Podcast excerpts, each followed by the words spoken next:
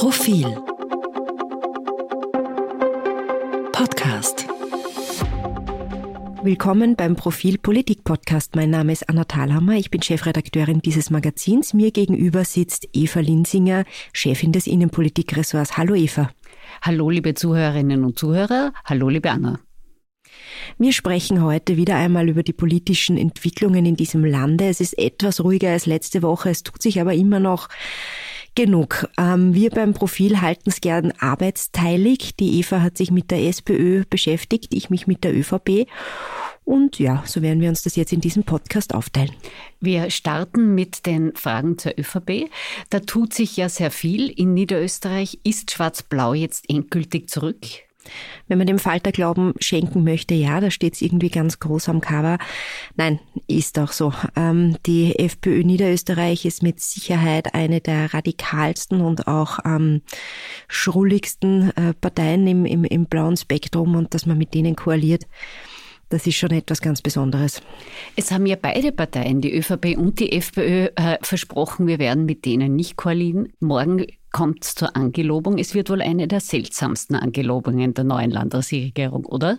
Ja, Feierstimmung wird es eher weniger sein. Also eigentlich mögen sich die beiden Parteien nicht besonders. Sie sagen halt, na, man muss halt miteinander und was hätte man denn sonst tun sollen? Und die, weil sich die SPÖ so blöd in den ähm, Verhandlungen angestellt hat, blieb einem ja gar nichts anderes übrig.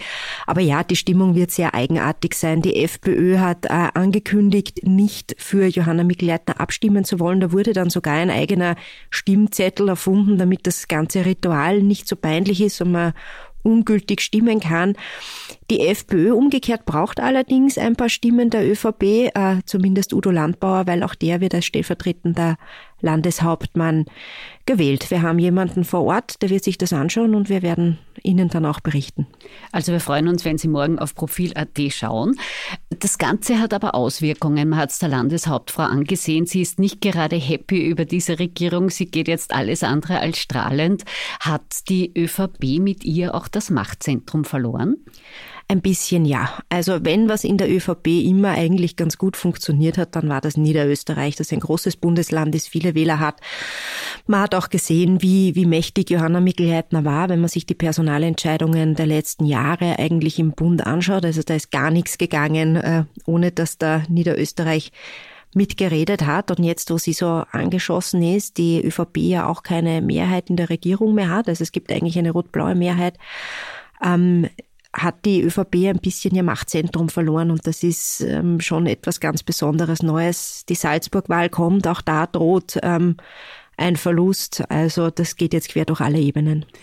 Was bedeutet das denn für Johanna Mikl-Leitner persönlich? Ist sie jetzt auch angeschlagen innerhalb der ÖVP Niederösterreich? Ja, ist sie. Man sieht dort etwas, was es jetzt schon länger nicht mehr gegeben hat, nämlich einen guten alten klassischen Bündekampf. Äh, Johanna Mikl-Leitner ist Vertreterin des Arbeitnehmerbundes NÖAAB. Ähm, dagegen steht der Bauernbund. Die haben sehr, sehr viele Leute im Wahlkampf mobilisiert, haben viele Vorzugsstimmen geholt und die kämpfen jetzt so ein bisschen an. Also sie hat einerseits mit der FPÖ einen nicht unbedingt zuverlässigen Koalitionspartner, von dem sie Widerstand erwarten kann und nicht ähm, sozusagen jemand, der treu zur Seite steht ähm, mit Herbert Kickel jemanden, der sie hasst und der sich wohl bemühen wird, dass sie sich auch nicht besonders wohlfühlt in ihrer Haut und gleichzeitig auch innerparteiliche Grammkämpfe. Das wird nicht einfach für sie. Also gemütlich klingt wirklich anders als die Situation in Niederösterreich. Es wurde und wird viel diskutiert über diese Koalitionsübereinkommen, wo es Corona-Rückzahlungen gibt, alles Mögliche gibt. Wenn man das jetzt so zusammenfasst, was steht über dem? Ist das das Ende der Vernunft? Ist das eine Radikalisierung in Niederösterreich? Wie beurteilst du das? Also ich bin jetzt ja schon einige Zeit Innenpolitikjournalistin, muss aber sagen, als ich dieses Programm gelesen habe, habe ich mich doch ein bisschen gewundert, was in Österreichs ähm, Politik auch so in einem Arbeitsprogramm, Regierungs- und Koalitionsprogramm Einzug halten kann. Ähm, dieser Corona-Fonds, der da aufgestellt wurde von 30 Millionen, dass man äh, Strafen zurückzahlt, das ist, äh, finde ich, unbeschreiblich, weil was sagt man seinen Bürgern eigentlich? Bitte haltet euch nicht an die Regeln, die wir aufgestellt haben, oder ihr seid Idioten, wenn ihr es tut. Diese ganze Gender-Debatte finde ich unmöglich, gerade wenn man sich anschaut, dass Johanna Mikl-Leitner eigentlich auch einmal für eine gendergerechte Sprache eingetreten ist. Die Wirtshausförderung, äh, dass es jetzt nur mit der Schnitzel gefördert wird, die Pizza aber nicht mehr. Also das ist auch, ja, nicht besonders staatstragend, was hier, was hier stattfindet und hat schon eine, eine neue Qualität von, ich sag's ganz ehrlich, Grauslichkeit. Bedeutet das auch etwas für die Bundespolitik? Johanna Mikl-Leitner war ja so etwas wie eine heimliche Bundeskanzlerin, die auch die Richtung vorgegeben hat. Was bedeutet das? Ist das jetzt wegweisend auch für einen neuen Kurs der Bundes-ÖVP? Naja, muss man einmal schauen, wie gut es funktioniert. Aus meiner Sicht kann Herbert Kickl eigentlich nur Frontalopposition weiterhin äh, gegen die ÖVP machen bis zur nächsten Wahl. Das bringt ihm Stimmen und hält ihn momentan auf der, auf der Nummer eins. Ja, dann wird die ÖVP abrutschen und wie man jetzt halt gesehen hat, also dafür, dass sie dann doch noch mitregieren können, tun sie sehr viel und vielleicht kommt auch auf Bundesebene Schwarz-Blau zurück. Das würde der SPÖ sicher nicht taugen. Hat sich die SPÖ in Niederösterreich verkalkuliert?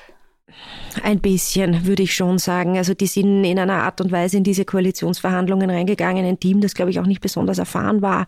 Zwei junge Leute an der Spitze, die das das erste Mal gemacht haben.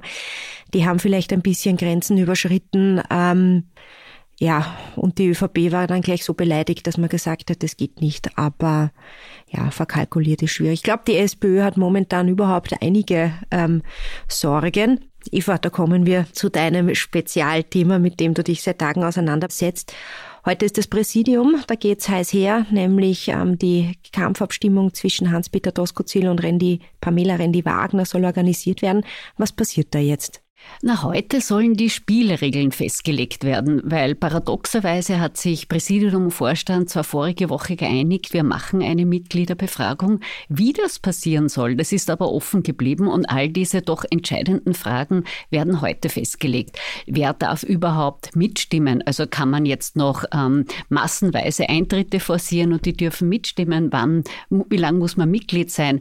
Wer darf überhaupt antreten zur Abstimmung? Gibt es neben den beiden werden auch noch äh, zweite, dritte, vierte, fünfte, sechste Kandidaten, wird dann auf dem Parteitag, der danach folgt, nur mehr über den Sieger, die Siegerin der Abstimmung abgestimmt oder über alle. Und all diese doch sehr entscheidenden Fragen werden heute festgelegt und es deutet nichts darauf hin, dass das ruhig und friedlich und konsensual abgeht. Dritter, vierter, fünfter und sechster Kandidat ist ein gutes Stichwort. Gestern ähm, hat sich ein dritter Kandidat gemeldet, Niki Kowal. Wer ist denn das eigentlich? Niki Kowal war in der Finanz- und Bankenkrise vor ungefähr zehn Jahren so etwas wie das linke Gewissen äh, der SPÖ. Damals, wir erinnern uns, regierte Werner Feimann als SPÖ-Chef und Bundeskanzler, war sehr zögerlich bei allen ähm, Vermögenssteuern und Niki Kowal und seine Sektion 8 haben sehr darauf gedrängt. Er ist Volkswirt, hat um sich streitbare Junge gesammelt, war sehr attraktiv für Junge. Also ich kann mich noch gut an den sehr verkniffenen Gesichtsausdruck von Michael Häupl erinnern, den die Sektion 8 wahnsinnig genervt hat, aber er musste ihnen jedes Jahr den Preis überreichen, weil sie die meisten Mitglieder äh, ge gewonnen haben, die neuen. Und Niki Kowal und seine MitstreiterInnen haben dann auch das Verbot des kleinen Glücksspiels ähm, durchgesetzt. Seit 2014 ist es ruhig um ihn geworden. Er war ähm, Professor, wissenschaftlicher Mitarbeiter in Deutschland. Jetzt versucht er ein Comeback und das macht das Rennen natürlich spannend. Mich würde interessieren, hat so jemand wie Niki Kowal eine, eine reale Chance oder ist das eher symbolisch, dass man sagt, okay, die taugen uns beiden nicht und wir als Rebellensektion stellen da jetzt jemanden auf? Er verkauft das ja auch selber so, so quasi, jetzt hat sich niemand gemeldet, jetzt muss ich es quasi machen. Das Ganze kann aber schon eine Eigendynamik entwickeln, weil wenn man sich ein wenig umhört in der SPÖ, dann steigt das Gefühl, wir wollen beide nicht. Wir wollen weder Doskozil noch Randy Wagner. Das bedeutet jetzt noch nicht, dass Kowal eine große Chance hat, aber es gibt natürlich eine Sehnsucht nach einem dritten oder vierten Kandidaten, der von all den Streitereien unbefleckt ist, weil so die Grundstimmung ist, ihr traut man es nicht wirklich zu. Hans-Peter Doskozil hält man für nicht teamfähig und auch zu rechts. Also es sehnen sich offensichtlich viele der Mitglieder nach jemand Vierten. Ähm, Vierter, wer könnte denn das sein?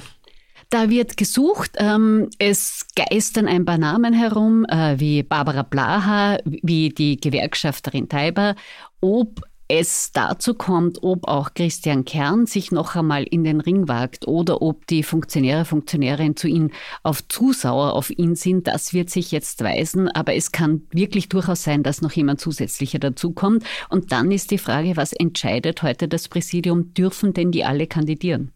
Das wäre meine nächste Frage gewesen. Wer auf jeden Fall etwas zu entscheiden hat, sind die SPÖ-Mitglieder.